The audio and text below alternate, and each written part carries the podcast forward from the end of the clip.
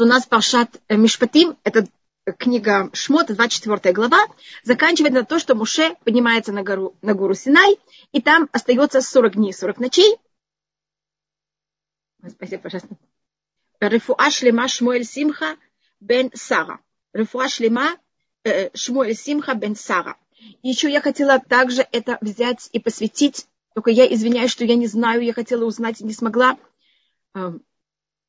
Одна моя очень близкая подруга, э, это также эм, человек, это семья из Петербурга, у них три девочки, которые Хазру Чува, и у них ушел их отец на, в конце, самом последнем дне прошлого месяца. Я очень хотела прийти их утешить, и когда я пришла, это было слишком поздно уже. И я хочу им также, чтобы этот урок был посвящен э, Илюне Шама их отца. Да, меня тут спрашивают, но это уже будет на следующий. Я первым делом рассмотрю этот вопрос. Это, как я вам говорю, очень широкий вопрос. Он имеет очень много уровней. Как любой вопрос, он имеет очень много уровней. Значит, у нас э, Муше восходит на гору Синай, и он там остается 40 дней, 40 ночей. И тогда то, что было бы логично, что после этого было бы, что Муше сходит с горы, и что, она, э, что он видит? Золотого тельца. И Рефуа Шлема Диана Батвера. А, потому что он был там 40 дней, и когда он сошел, это то, что произошло. А это у нас говорится, как я помню, в 32 главе.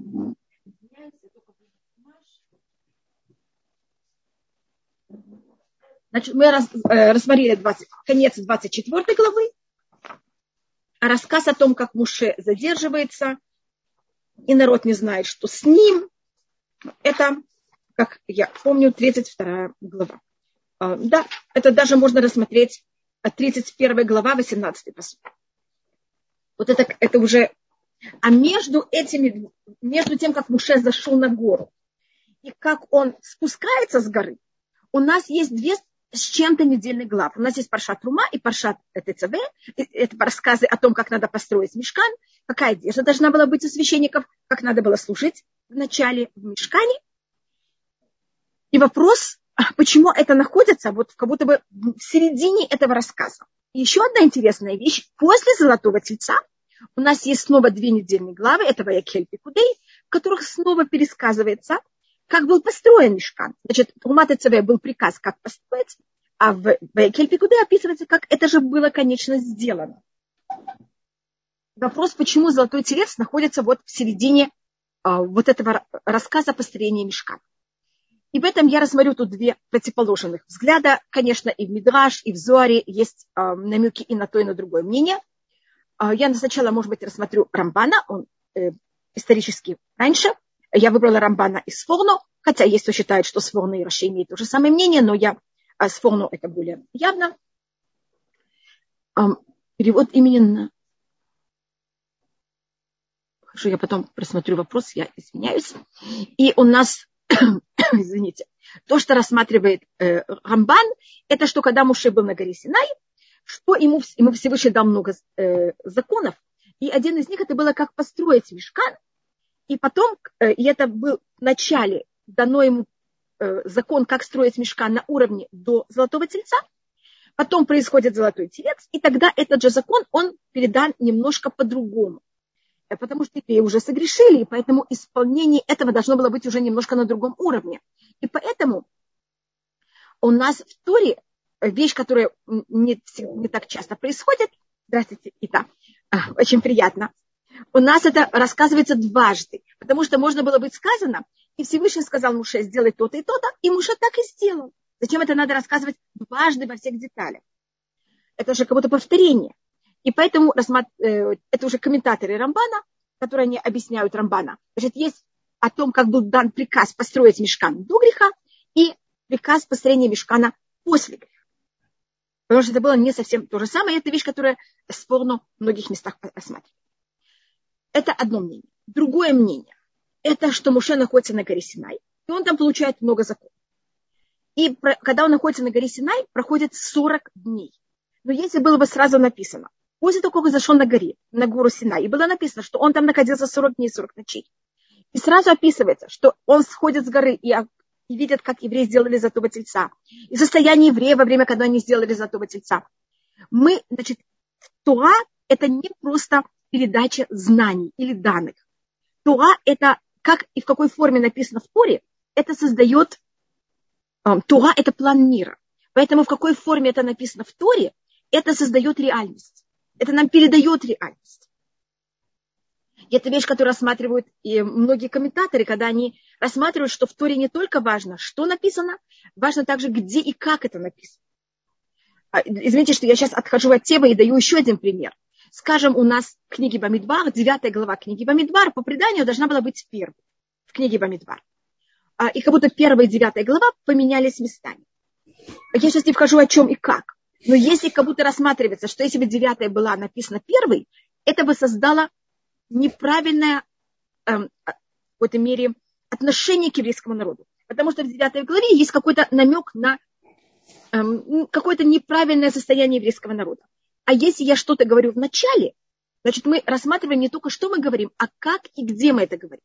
Если я с вами встречаюсь, и перед тем, как я с вами здороваюсь, скажем, как пример, я вам сразу говорю, что вы сделали со мной вчера, почему вы меня так вели.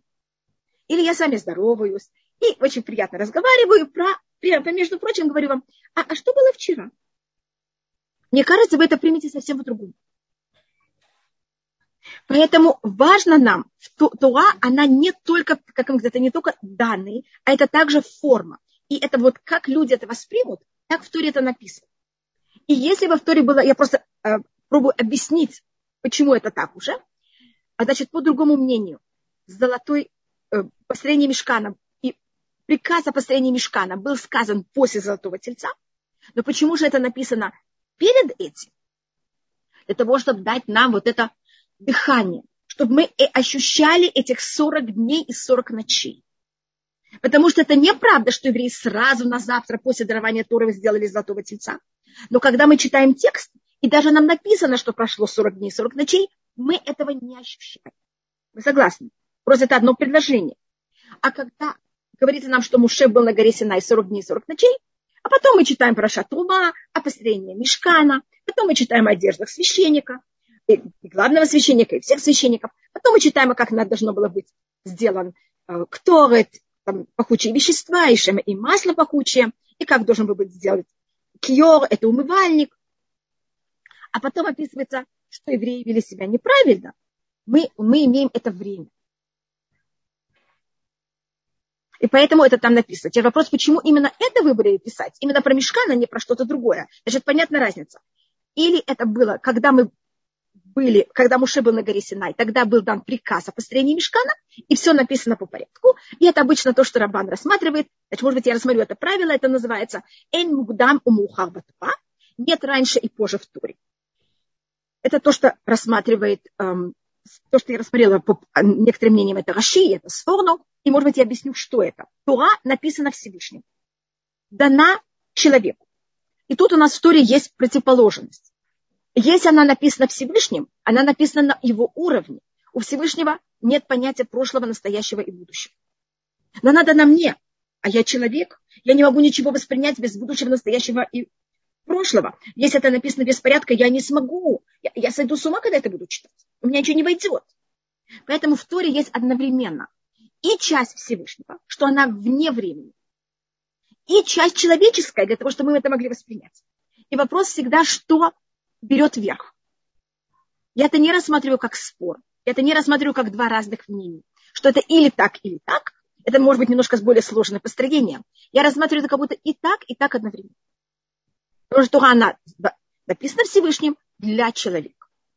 И, мы, и Всевышний хочет подчеркнуть, что она написана им, и, конечно, она написана для меня. Поэтому в этом есть и то, и другое. Есть хронологический порядок и нет хронологического порядка. По Рамбану сохраняется э, хронологический порядок. Рамбан во всей Торе старается это почти всюду проследить хронологический порядок. Даже в конце Пашат Мишпатим, 24 глава, он тоже проследует хронологический порядок.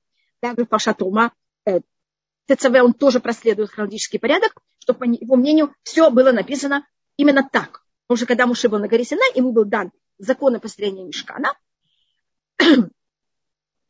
А по другим мнениям, 24 глава Пашат Мишпатим и Турмат ЦВ не написано по хронологическому порядку.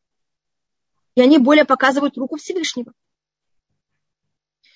И тогда почему именно Турмат а если это было в нехронологическом порядке, почему именно это написано нам, что Всевышний это называется Магдим Рефуа Лемака. Всевышний берет и приготавливает, Всевышний же все знает, что будет. И он готовит лечение перед ударом. У нас мы люди. Сначала есть э, корона, а потом мы думаем, как ее вылечить. А Всевышний знает, что будет корона. Значит, Всевышний пока не приготовлено лекарство, он не дает удар. Всегда лечение, оно уже приготовлено заранее. Мы сейчас находимся в Пурим.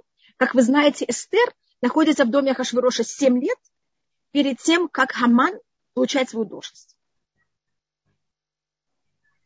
Понятно, как это Всевышний все готовит заранее. Нет, пять лет. Понятно, как это Всевышний все готовит заранее. А, и, то, и всегда лечение перед болезнью. И поэтому, так как евреи показали, когда они сделали золотого тельца, и это, это надо будет рассматривать в следующей недельной главе, какая суть золотого тельца? Это ощущение еврейского народа, что они не могут верить в Всевышнего абстрактно. Им нужна физическая вещь. Когда есть муше, они через муше имеют царь Всевышнего. Но когда нет муши, они не в состоянии. И когда муше приходит, и не нужен это золотой телец. Всевышний говорит, я, если вы на таком уровне, идемте сделаем вам другую вещь. Мы дадим вам мешка. Теперь по этому мнению, храм, извините, что я говорю такую ужасную вещь, он такая помощь, он такое лечение для людей, помочь им иметь связь с Всевышним. И в какой-то мере точно так же, как они давали золото во имя золотого тельца, сейчас исправление, что они дают золото для э, построения мешкана. А, и тут очень серьезный, под всем этим есть очень серьезный вопрос. Мешкан – это в ответ греха или мешкан – это первоначально? И знаете, что я вхожу в такой очень тяжелый вопрос. И мешкан – это считается сужение святости Всевышнего, что без греха, может быть, это было наполняло весь мир, а сейчас это должно быть в каком-то концентрированном месте, или наоборот. До этого, как есть такой мидраж, что Всевышний еврейский народ до дарования Торы их отношение было как жених с невестой. Или как отец с дочерью. И отец с дочерью может разговаривать Или в какой-то мере было такое не очень интимные отношения. А после того, как мы получили Тору, Всевышний говорит, о, сейчас вы войдете ко мне в мой кабинет. Я только буду, я буду не только, но главный мой с вами диалог будет именно в моем кабинете. И это мешка. Что я это называю кабинет, я не знаю, как это назвать. Но у нас есть какая-то комната уважительная, где мы там э, разговариваем. И это храм. И видите, и как я воспринимаю, я это не воспринимаю как или-или, я это воспринимаю как и-и. Но это уже надо к этому привыкнуть и уметь это как-то составить вместе. И это, конечно, очень непросто. А как же написано, что и Тава, Акадош Бархуши Ело Дира Бетахтуним? Бетахтуним, да. А, так это вопрос, что значит, что Всевышний хотел этого, и что такое вот это э, место, где было бы на земле. Имеется ли это именно вот это сужение места храма, или есть такое понятие, что Эля Ктош Бухойля дали тому Аллаха. Это имеется в виду о том, что еврейский народ соблюдал закон. И считается, что в любом месте, где евреи соблюдают законы Всевышнего и занимаются законами Всевышнего, это считается его место проживания. И говорится, Эля Кадошбуху нет Всевышнего, или дали тому Аллаха. Только два метра на два метра, это минимальное понятие проживания. Понимаете, как два, вы видите, комната меньше, чем два метра, я не могу там даже протянуть ни руки, ни ноги. А, это какое-то минимальное такое понятие проживания, в, и э, там, где евреи соблюдают законы и занимаются законом. То есть вы нас приучаете к мысли, что могут одновременно существовать два практически противоположных э, состояния, и оба они правильные. Это то, что у нас называется «эле в эле дивре луким хаим». Это и это слова живого Всевышнего. И как... Это рассматривает, извините, что я это говорит Мехтав Мильяу, это занимаются всех, э, более кто рас, рассматривает Тору немножко более глубоко, он это, они это хотят видеть не как противоречие, они хотят это видеть как две разные стороны той же самой монеты. Значит, вы знаете, что в геометрии есть плоская геометрия. Это как мы учим, когда мы маленькие. Вначале мы учим плоскую геометрию. В мире нет ничего плоского. Я выпуклая. Весь мир выпуклый. В момент, когда мы выпуклы, у нас есть много сторон. Но маленький ребенок не может это воспринять. Это вне если мы говорим вообще о всех сторон, я даже считаю, что никакой взрослый это не может воспринять. Мы ограничены. Я только хочу показать, что можно хотя бы видеть вещи, ну хотя бы не только с одной стороны. И когда мы видим эти противоречия, понять, что они, если мы войдем очень-очень глубоко, что это выше моей возможности, мы увидим, как это все составляется вместе. Снова, я не знаю, у меня получилось, я попробовала это как-то в нашей жизни, в нашем сознании, как мы можем это принимать, проявлять, и чувствовать, и говорить? Мне кажется, это очень важно, потому что, я не знаю, в моей семье моя мама это пробовала мне сделать с очень маленького возраста. Я помню, как чуть ли не мама моет посуду, и мне там три года, четыре года, я сижу и играю там пластилиной или чем-то на полу, или глиной. И я помню, как мама мне это объясняет. Чтобы не быть ограниченным, не видеть только одну сторону, что в любой вещи есть много сторон. И уметь это как-то воспринимать. Она это мне даже пробовала, там, не знаю, каких-то сказки, рассказы, показывать. Видишь, смотри, как на это смотрит Мишка, посмотри, как на это смотрит волк, посмотри, как на это смотрит зайчик. У каждого своя точка зрения, и все правильно. Да. Она меня пробовала, понимаете, как это а, показать мне. Маме это было важно. Мы же не знали, мы выйдем из Советского Союза когда-то или нет. И она меня очень старалась научить читать между строк, то, что с очень маленького возраста что здесь правда, где ты ощущаешь, что тут уже что-то не так. Чтобы у меня было вот это понятие э, бикорит, как это называется? Критика. Критика. Чтобы я могла, когда я читала, понимать, когда меня пробуют обмануть, а, а что правда. Чтобы я к литературе, ко всему, к газетам относилась критически. Чтобы я умела это читать по-настоящему, а не то, что мне хотят поверхностно передать. Можно мне вопрос? Пожалуйста, конечно. Э, по поводу золотого тельца. Ведь да. э, мы как бы расплачиваемся до сих пор за этот грех. Да. Это вопрос. А, Если вы хотите, мы можем рассмотреть это да, на следующей но неделе. Почему женщины? Почему женщины тоже раз в это, мы, мы же как женщины тоже э, расплачиваемся? Ведь мы же не дали золото. Да, мы не дали золото, это тоже подчеркивается. Извините, я не хотела тут говорить немножко негативно. А, а говорится, а женщины дали золото для э, построения мешкана, а не для того, чтобы построить э, золотой телец. Это всегда говорится в контрасте. Посмотрите, что женщины были более устойчивы. Для золотого тельца не дали, а для храма дали. А евреи просят них золотого тельца, дают за мешкан, дают. Извините, я извините, что я такое говорю. Просто вы спросили, вы меня немножко потянули. Извините, что я так говорю. А, но и поэтому у женщин есть, э, они получили за это, за счет этого получили праздник Ушходыш, который именно, именно женщины его в какой-то мере могут соблюдать, а мужчины могут стирать, могут, у них нет никаких ограничений в этот день. Это не то, что нам не запретили, нам только это дали как подарок, вы понимаете? Лабанит Хава, то, что вы рассказывали на прошлый раз, оно со мной целую неделю было. То, что вы сказали, что э, я в своем храме построю, я в своем сердце построю храм да. Всевышнего. Я там... думаю, это очень такой...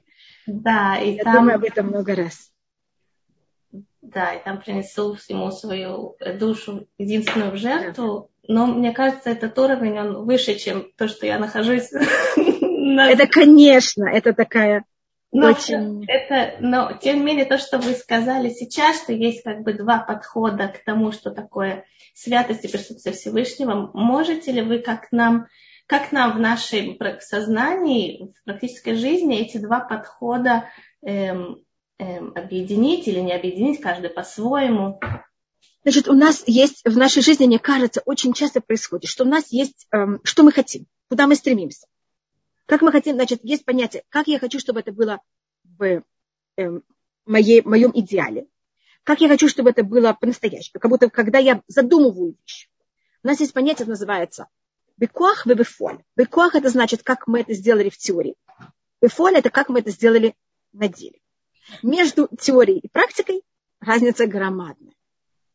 И нам очень часто, когда мы что-то задумали, мы хотим, чтобы это было идеально, правильно, а только ну вот, без никаких изъян. Когда мы доходим до поступок, они имеют очень много ограничений. Тут невозможно было то, тут другое. Тут мы заменили одно на другое. И у нас есть ужасное ощущение разочарования. Может быть, у вас нет, я говорю только теоретически. Ну да, каждый раз, когда мы достигаем совершенства, мы разочаровываемся. А у меня же есть эта теория, и я же все задумала, как я хочу. Так если можно рассмотреть построение э, в Трумата ЦВ, это как, как мы сейчас рассматриваем, это построение мешкана на уровне теории, идеи. В середине есть золотой телец. Это было до, это было после, я уже не вхожу. Но когда мы построили на деле мешкан, он уже был после золотого тельца. И как мы воспринимаем отношения, поступки, то, что мы сами сделали, когда они уже не идеальны. И можем ли мы в этом видеть что-то даже еще более великое? Потому что это же воплотилось, чем то, что было у нас в нашей идее. То, что воплотилось и несовершенно, более великое, чем то, что совершенно, но, но не воплотилось. Да. И как уметь этим радоваться? И видеть в этом величие. Это самое тяжелое. Вы согласны, что это очень непросто? Это очень непросто. И вот это то, что я вижу в, нашей, вот в этом вопросе, что было раньше и что было позже. И поэтому построение мешкана есть у нас до золотого тельца, это Тумат и как это было нам сказано, и в Акель Пекудей, как это было воплощено после золотого тельца. И вместе с тем мы очень радовались. И Всевышний тоже радовался. Очень. Что, что как бы нам сложно понять, как, как он-то мог радоваться. Да. И это понятие вот этого умения принимать, мне кажется, на более простом, на самом таком простом э, уровне, как принимать себя, я даже не говорю наружный мир, а себя, со всеми нашими, ну вы понимаете, что? И у нас тоже есть о себе какие-то требования, какие-то иллюзии, какие-то теории, как, как и что мы должны быть, и кто мы по-настоящему. А вы знаете, я недавно прочитала такую вещь, точнее услышала, и мне было очень интересно как раз спросить у вас, и вот тут есть э, возможность, что э, самый настоящий ад, что такое ад, это показывать человеку, каким бы он мог бы быть, и тогда вот эта вот боль и разочарование, что он не стал, кем бы он мог быть, вот это и есть ад, да? А с другой стороны, мы все время должны себе, ну как вот то, что это но я думаю, что если человек себя примет, как он есть, будет рад тем, что он есть, и будет рад тем, что вокруг него, а мне кажется, он тогда не дойдет никогда до этого ада.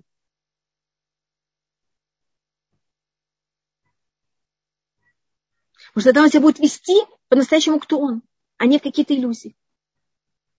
Потому что мне кажется, то, что мы у нас вот этих, это иллюзии, это не мы.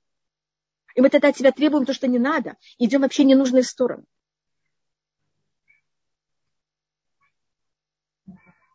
А когда мы довольны собой, первым делом Всевышний хочет, чтобы мы были довольны собой. Мы тогда, когда у меня есть эта иллюзия, и она не воплощена, и я совсем собой недовольна, в глубине я недовольна Всевышним. У меня к нему есть невысказанные требования. Пензи, конечно. Почему ты мне такое сотворила? Или поставил меня в, такие, э, в таких э, обстоятельств? Поэтому, мне кажется, под всем это, конечно, а, мне кажется, корень всего. Это очень, это не, не, сказ, не высказыванная гордость. Mm-hmm. Мне это не положено. Как это может быть? А гордость это, конечно, приводит к идолопоклонству. Что такое гордость? Это давать уважение и честь не тому, кому надо. Вместо Всевышнего дать это кому-то другому. Дать это себе, дать это какой-то другой силе. И это идолопоклонство. Это золотой телец. А когда у человека есть гордость, Всевышний говорит, это единственная вещь, о которой Всевышний говорит, я и он, мы не можем жить вместе. Это как говорит, что Рэбе Микоц спросил сначала от своих учеников один раз, скажите, где находится Всевышний? Его ученики очень испугались, что он от них хочет. И он им ответил, Всевышний находится всюду, где ему дают быть. А гордый человек его выгоняет, потому что гордый человек выполняет полностью это пространство. Поэтому Всевышний с ним не может быть. А принять себя, как кто мы по-настоящему, это очень непросто. Для этого надо расстаться своей гордостью. Это мы просто не в состоянии. А как же сказал Равистраль Салантер, что заберите у человека его гордость, и от него ничего не останется? Так зависит какая. Да, зависит какая гордость. Есть у нас понятие самоуважения, понятие того, что кто мы такие. А возвращаясь к теме храма, как как мы эти две вещи совмещаем в своем сознании? В храме? В храме есть идеал, как это должно было быть первоначально, без греха, идеально. То есть Всевышний наполняет весь мир, и, и, и нет никакого, ничего физического. Вы, вы, извините, извините, вы хотели какие-то два мнения? Вы хотели два мнения о том, что это было до греха или после? Извините, что это я все время об этом говорю, или вы это имели в виду что-то другое? Может быть, я вам ответила не на правильный вопрос. Я имела в виду то, что вы сказали, что первоначально Всевышний наполнял всю землю, и не, не надо было ничего физического, что как будто да. давало представление. И второй вариант, что Наоборот, храм это не то, что бдевит, это лихатхила. Лихатхила, да. С самого начала. А как мы это совмещаем в своем сознании, оба эти подхода? Э, и в храме есть вот это понятие, как, как вы сказали, в храме есть тоже вот это понятие. Символически это можно рассмотреть от двух форм жертвоприношений. Есть на жертве, которая называется жертва туда или шламин, что мы приходим в храм и говорим ему спасибо. И это благодарность, и это, понимаете, и, и вы знаете, кто есть эти жертвы? Мы. Я приношу жертву, и я ее ем. Я не обязана есть в храме, я могу есть в Иерусалиме. Понимаете, как святость распространяется. Конечно, не все, какая-то часть будет на жертвеннике, какая-то будет отдана священникам, но какая-то будет находиться, я могу есть во всем Иерусалиме. И тогда весь Иерусалим это как храм. А есть жертвы, которые я приношу, потому что я вела себя, как вы понимаете, не совсем правильно. Это хатат и ашам или уля. Здесь какая, конечно, уля.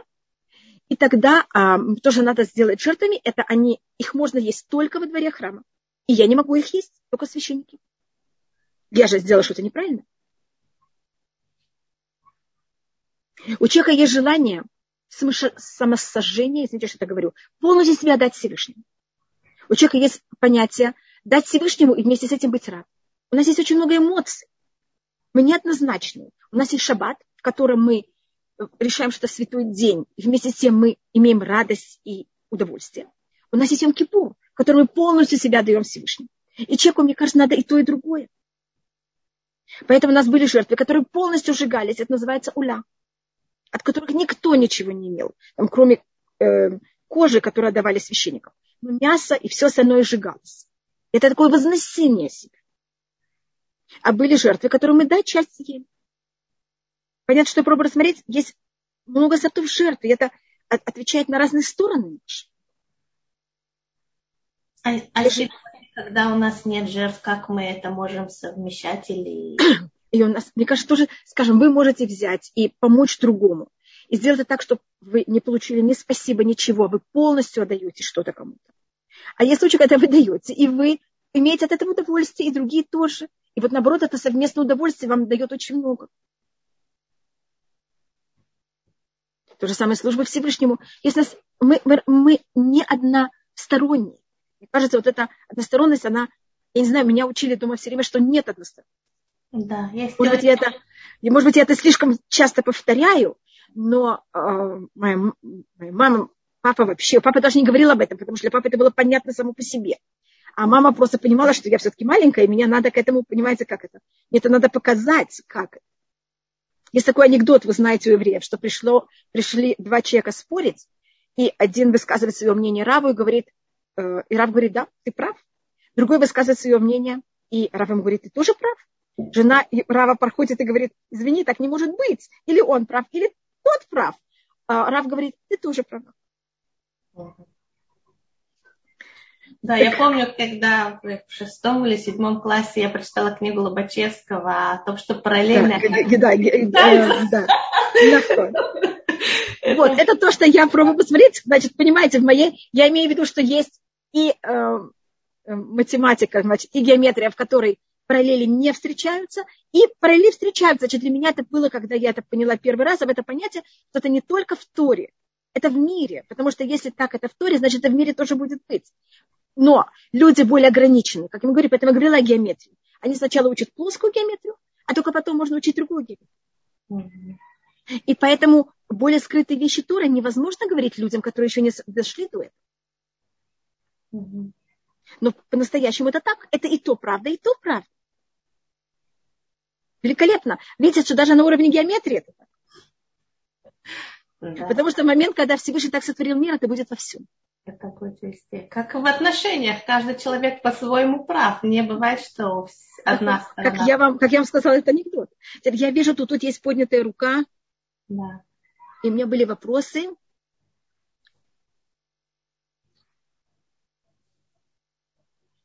Переход имена. Анна Гулко, да. Да, пожалуйста. Да, спа- и, да спасибо. Да. Витальта, я не совсем поняла вопрос. Да, добрый. Доброе а, утро. А, большое спасибо за то, что вы а, говорите о таких а, трудных темах, а, таких глубоких темах. И вот по этому поводу спасибо. я хочу спросить а, вопрос, который а, часто дают а, как бы болеть чува. А, о том, как будет выглядеть храм будущего. Как вот вы себе представляете? То есть в первую очередь жертвоприношение, чтобы сейчас мы уже вроде бы к нам, ну, конечно, грех золотого тельца у нас остается, но будущий храм евреи уже перейдут как бы немножко на другой уровень. И как да. тогда вот э, жертвы в буквальном смысле, они будут... Как вы это представляете? Как это может происходить тогда, когда животное значит, режется? Да, значит, первым делом, э, конечно, это надо, чтобы мы имели правильное отношение к жертвоприношению. Я эту, может быть, перед книгой перед Раташем, может быть, когда мы начнем книгу Вайкра, это будет еще совсем немного, еще там месяц, когда начинается книга Вайкра, там есть а, вот это очень большое Э, понятие. Надо, я думаю, подойти и рассмотреть, что значит жертвоприношение, какая цель жертвоприношения, какая цель приносить э, животных, какое наше отношение к животным. Анна, вы совершенно правы, это вот такая целая тема. И вы правы, потому что в нашей недельной главе в конце говорится о жертвоприношениях. Начинается вот первый раз вот жертвоприношение с именами и с отношениями, как они приносились. И это у нас э, есть Рамбан, есть Рамбам, есть разные мнения о том, что и как. То, что у нас говорится в устном предании, что когда будет построен без Раташем третий храм, будут жертвоприношения, и это будут в основном только от нас, только жертвы благодарности. Это говорится, латид лабо, кола курбанот бетилим, в будущем все жертвоприношения аннулируются, хуцми курбан туда, кроме жертвоприношения благодарности. Спасибо. Да, тогда это объясняет. То есть мы сможем да. так бы, как бы использовать. Да. да. Да, но в какой форме? Но это будет именно в плане благодарности. Понимаете, как это? Да. Да, а вот в плане э, э, э, прощения за грехов этого не будет. Но если вы хотите, это очень серьезная тема, очень глубокая тема, которой, как вы понимаете, есть они также не одно мнение. И для меня, я человек, который я люблю все составить, это еще не простая вещь, как эти все мнения, понимаете, как это составить их вместе. Хорошо, тогда мы с удовольствием будем слушать. Спасибо. Спасибо, спасибо, Аня. Я вижу, что есть еще поднятые руки. А, у нас Меня много. тут пробует один человек, как принять себя. Первым делом, извините, что я так отвечаю, хотя это вы хотели что-то сказать, это пишет эм, в Вольбе. Эм, это вещь, которая в, настоя... в нашей недельной главе немножко, мы, этого не, мы тоже это видим, но это более рассматривается в следующей недельной главе и даже в книге Вайкра. Вы знаете же, то, кто, ну, снова я забегаю вперед, и я рассматриваю уже, что произошло после Золотого Тельца, кто участвовал, и кто, может быть, был в какой-то мере даже сделал Золотой Телец, это был никто другой, как Аарон. Это же ужасно. И у Аарона потом есть, как вы понимаете, ужасно и Муше разговаривает с ним, и Всевышний к нему к этому относится, и у него есть, конечно, внутреннее ощущение ужасной вины. И когда он должен принести жертвы, говорит устное предание, что когда он подходит к жертвеннику, он видит жертвенник как телец. И это вы понимаете, какое ужасное состояние. Он кого-то не может к нему подойти. У него этот грех, он кого-то за ним бежит всюду. Э, извините, что я это вам привожу, просто если мы говорим об этом, я хочу показать, как нам устное предание это показывает. Мы люди, и мы все это ощущаем. И то, что говорит о Равольбе, то, что до этого я говорила, это устное предание, сейчас я перехожу к Равольбе и, может быть, даже, извините, и муж Аарон очень был в позоре, и он очень стеснялся. Понимаете, какое у него было ощущение? И Муше тогда ему говорит, почему ты стесняешься? И, поэт, и для этого ты был именно сотворен. И в этом может быть два ответа. Одно, почему ты, э, ты сотворен для того, чтобы приносить жертву. Почему, тебе, почему ты боишься? А другое говорит, именно потому, что ты ощущаешь этот позор и стыд, поэтому ты выбрал. Значит, мы должны уметь для того, чтобы себя принять, быть достаточно сильными и посмотреть и у каждого из нас, и только надо понять однозначно, это не моя вина. И мне кажется, если у нас не будет вины, нам будет намного легче. То, что нам мешает ужасно в жизни, мне кажется, это а, ощущение вины. Мы в прошлый раз говорили свобода, а сейчас я говорю о вине. Потому видите, мы говорим о золотом тельце, а, а грех приводит к ощущению вины. И в момент, когда у меня есть ощущение вины, ощущение, что я нехорошая, а, и мы считаем, я не знаю, мы говорили об этом, это э, белок в нас считается, это была вот власть фараона над еврейским народом. Фараон, по-моему, я вам показывала, если я возьму его слово и поделю, это будет пера, плохой род. И над нами властят тем, что нам говорят, что мы плохие. И это дает нам вину, и мы тогда рабы. Мне кажется, что мы говорили о свободе. Если мне сказали, что если я не съем кашу, я плохая, так я съем кашу. И тогда я буду раба раб, потому что я не сделал то, что я хочу. И то, что э, мы должны понять, что это не моя вина. Всевышний каждому из нас дал бездонный, как можно сказать, бездонную пропасть зла. Я извините, что я такую ужасную фразу говорю. Это пишет э, э, Агавольбе. В каждом из нас, во мне, в каждом из нас есть неописуемое количество зла. Просто бездонное. И мое величие, и моя э, и для чего я сотворена, это с именно моим бездонным злом работать. Всевышний нас всех любит, и Он нам всем это раздал. Только каждому по-другому. Если вы ощущаете, что кто-то не получил вот это бездонное зло, это не может быть, потому что зачем Он Всевышний это сотворил.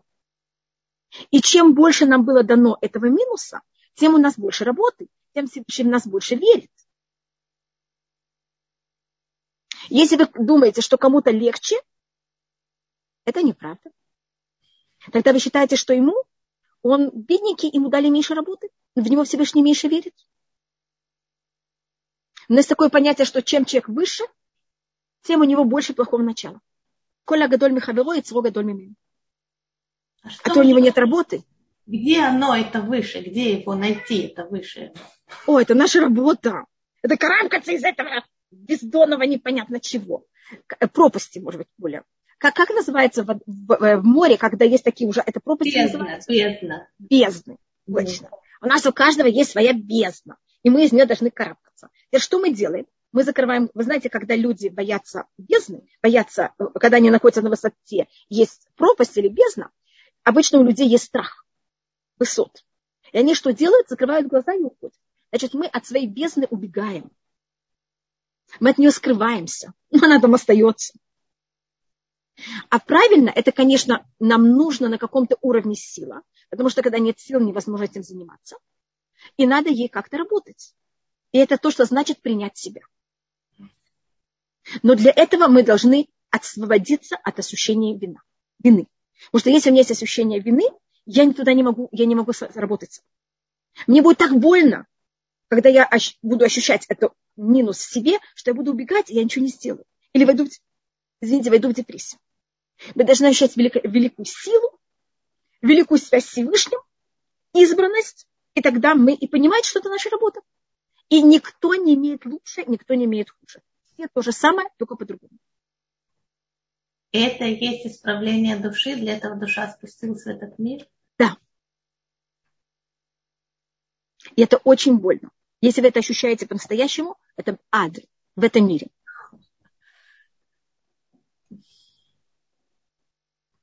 Но это называется принять себя со всеми своими слабостями.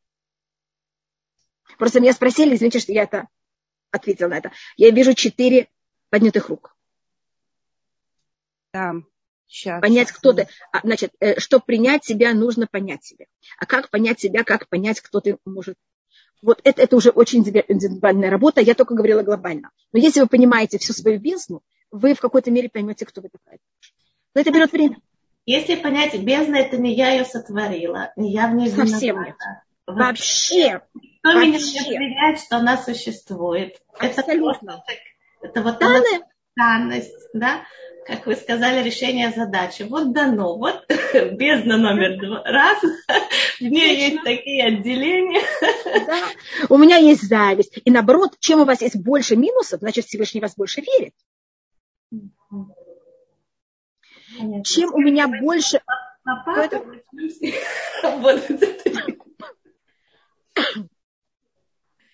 Это так это работает. Только, понимаете, то, что мешает, мне кажется, это ощущение вины. И да, и какой-то, может быть, безысходности, ты понимаешь, что не в человеческих силах э, это, это исправить на самом деле. Да, вот то, что меня спрашивают, как увидеть в себе хорошие качества, которые, э, когда видишь во всем минус. Вот, значит, первым делом, но это сейчас, сейчас мы входим в совсем другую вещь, и это Абудата Мусах, это как работать над собой. Поэтому, если вы заметили, первым делом я рассмотрела это, что это не, не, это не я сотворила, это мне дал Всевышний. И видеть в себе избранность. Помните, я вам говорю такую вещь, связь с Всевышним. Значит, мы начинаем с тем, и это говорит Абисоль Салантер, первым делом надо взять и понять, что мои плюсы. Перед тем, как вы смотрите в бездну, вы должны смотреть наверх. Да, совершенно головокружение полное. Смотреть в бездну это... Так поэтому, когда мне там страшно, я должна посмотреть наверх, чтобы прийти в себя. Значит, первым делом надо увидеть все плюсы в себе. Рабисоль Саната рассматривает, что плюсы – это инструменты, а минус – это что надо исправить. Так если врач приходит к больному без инструментов, это ничего не поможет. Поэтому мы должны очень хорошо понять все наши плюсы, и тогда только начать заниматься минусами. И эти плюсы нам дадут какой-то воздух. И когда мы над собой работаем, очень важно, чтобы был очень осторожный все время баланс между ощущением моего плюса и минуса. Это у нас символически называется любить и бояться Всевышнего. Любовь – это вот мое желание видеть себе добро и делать все великолепно и связь с Всевышним. А страх – это, наоборот, брать и заниматься, понимаете, как это, скрывать и исправлять мои минусы. И между ними должен быть очень осторожный баланс. Когда слишком много любви, без страха, а, я рассматриваю воду как, эм, как можно сказать, извините, я рассматриваю любовь как вода, которая разливается всю. А ей нужны берега, а то будет потоп. А страх это как граница, которые мне говорят, куда именно течь. Поэтому нам нужно обе вещи, только в очень осторожном балансе.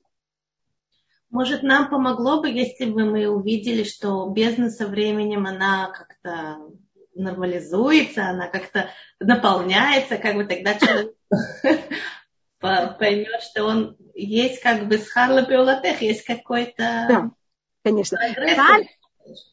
Извините, э, Ита, Тан говорит, ощущение вины и синдром отличницы одно и то же. Точно, одно и то же. Это по проблема перфекционизма. Вы абсолютно правы, только так как я уже несколько раз говорила, там, понимаете, ощущение э, сто процентов. Перфекционизм – это очень тяжелая вещь. Это вот это то, что я называю а, теория. Перфекционизм, перфекционизм живет на уровне теории. А так невозможно. На практике все совсем по-другому. Но, конечно, без этой теории мы не можем дойти до практики, но она не должна меня сковывать. Это, как вы сказали на, на одном из уроков Месилат Шарим, что раньше какой-то момент, простите, абсолютная правда это имеет, а потом, сейчас мы не, не действуем по имет, мы действуем по Яшар. Поэтому называется Месилат и Шарим, а не Месилат.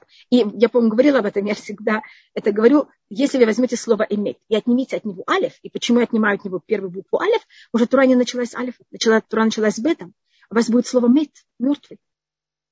Вы так уничтожите мир. Перфекционизм уничтожает мир, уничтожает человека. Потому что это не доходим до реальности, мы остаемся в, этом, в этой иллюзии. Потому что на, на, на деле это никогда не будет, как я придумал. Люди с добрыми... Э, если люди добры с рождения, неужели у них тоже бездонное зло внутри? Да, Рита, тоже бездонное. Только другое.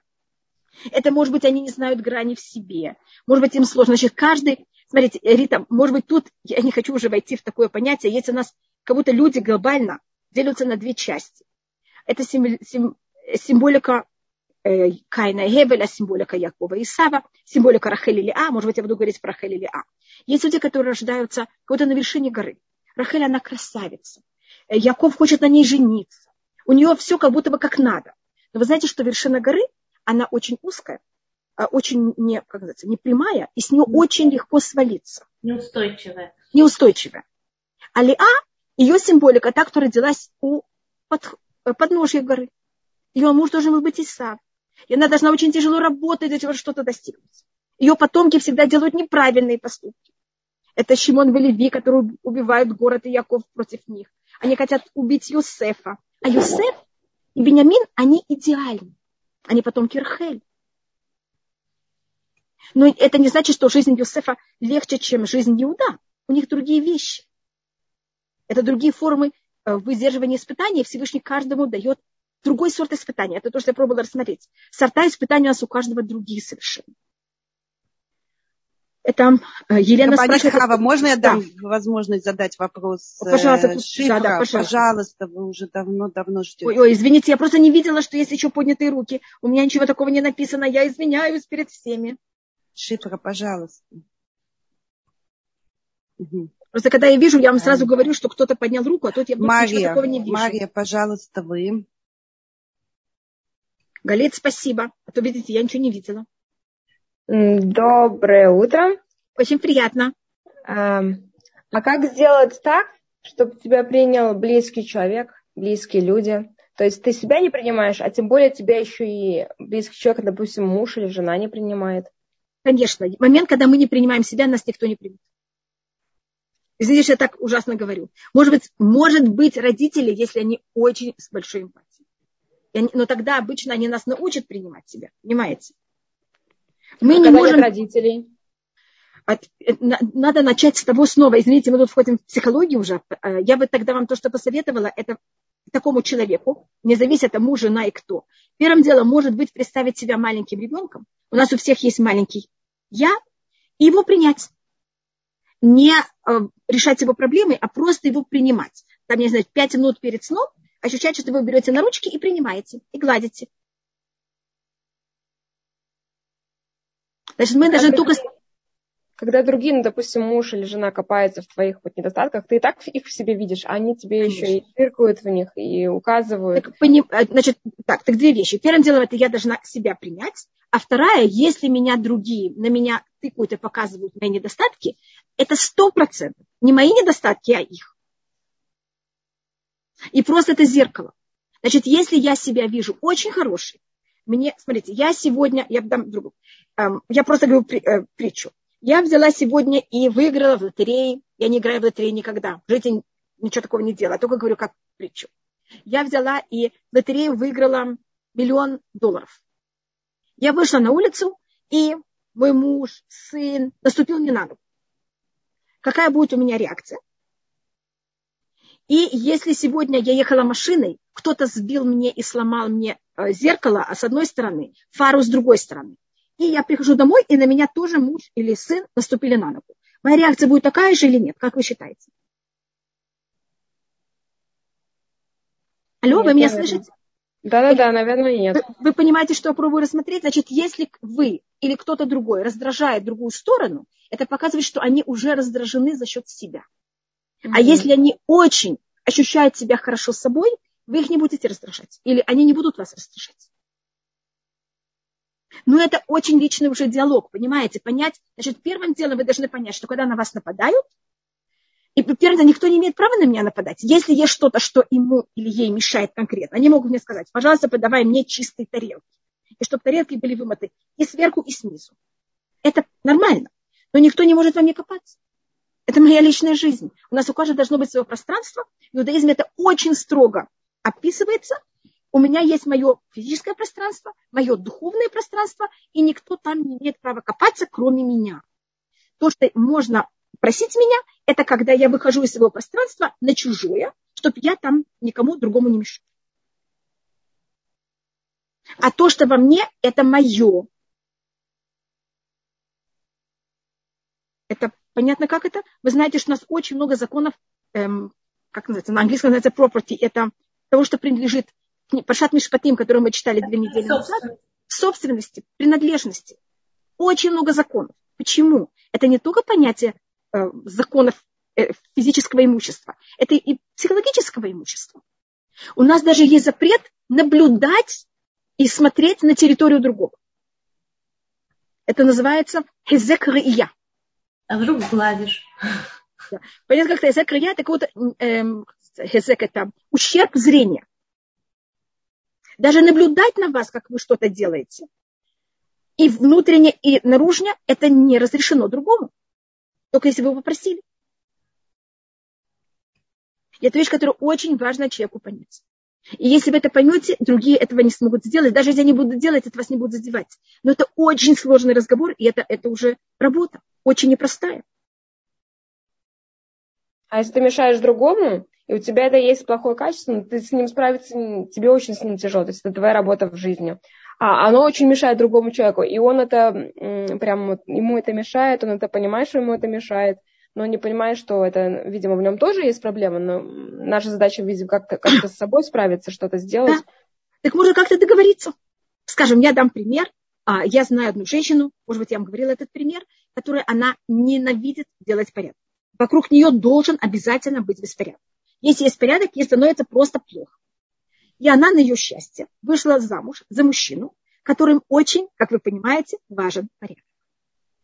В какой-то момент они начали понимать, что это просто невозможно, потому что каждому мешает другой, друг, сторона другого человека. Они очень любят один другого. Но они понимают, что им это очень сложно. И каждый раз кто-то один из них оказывается в тяжелом положении. Так что они договорились? Просто я говорю, что если люди понимают и принимают себя, принимают свои нужды, принимают свои минусы, они могут договориться. И что они договорились? Что муж не имеет права приходить в дом и не имеет права проявлять никакие претензии, если он до этого 20 минут, полчаса заранее не позвонил жене и не сказал, что он приходит. И, перед 20, и тогда он звонит, и она тогда все убирает. А все время, когда он не дома, беспорядок. Но если он не позвонил и пришел, это его вина, и он не имеет права ничего сказать. Я просто даю очень простой пример. Вы понимаете, как это? Но никто не меняет другого. И, и то, что он хочет порядок, он понимает, что это его проблема. И то, что она хочет беспорядок, это ее нужда. Но никто не видит э, нужды другого как минус, а как просто данный. Вы понимаете разницу? Если бы она видела ее беспорядок как недостаток, а его желание порядка тоже как недостаток, или наоборот как плюс, они бы не могли ушиться. А когда они это видят просто как данные, это то, что дал им Всевышний. И они должны с этим научиться жить, это совсем другое дело. Тут нет вины, тут нет высокомерия, тут нет унижения, тут есть просто диалог. Технически, как выжить. Когда а никто не пробует... Твой минус, а, тебя говорят, что ты, извините, что я вас перебила. Да нет, пожалуйста. Что ты, ты должен это именно исправить, что это именно объективно правильно, что нужно над этим работать, нет. это плохо. И вот то, что вот другой человек говорит, это хорошо, и нужно так делать. И как же ты тогда можешь... Э, Без оценок. У нас нет понятия оценки, дает только Всевышний. Мы только можем сказать, мне это мешает. И, пожалуйста, идемте решим, как это решить, чтобы это не мешало мне. Нет понятия правильно и неправильно. Это только решает Всевышний. Кроме законов Торы. И мы не даем, мы не находимся на суде. И нет подсудимого, нет никого на как это, скамейке подсудимых. Если в семье начинается подсудимый, это очень тяжело. Потому что в момент, когда меня садят на скамейку подсудимых, я уже не пара, я уже не равная. Мои нужды равны, и мои недостатки равны, как и его другого. Очень глубокая вещь и очень непростая. Я могу сказать моей семье. У мои оба родителя были, может быть, я об этом говорила уже много раз. Папа был по характеру гонщик быстрых машин. Мама была полицейским. Вы понимаете, что каждый мог говорить другому, что у него уйма недостатков. Понимаете, почему это? Потому что гонских быстрых машин ему нужен азарт, ему нужна быстрота. Если есть правила, надо их только обойти. И это, а гонщик считает, что это великолепные качества. А полицейский, что это отвратительно.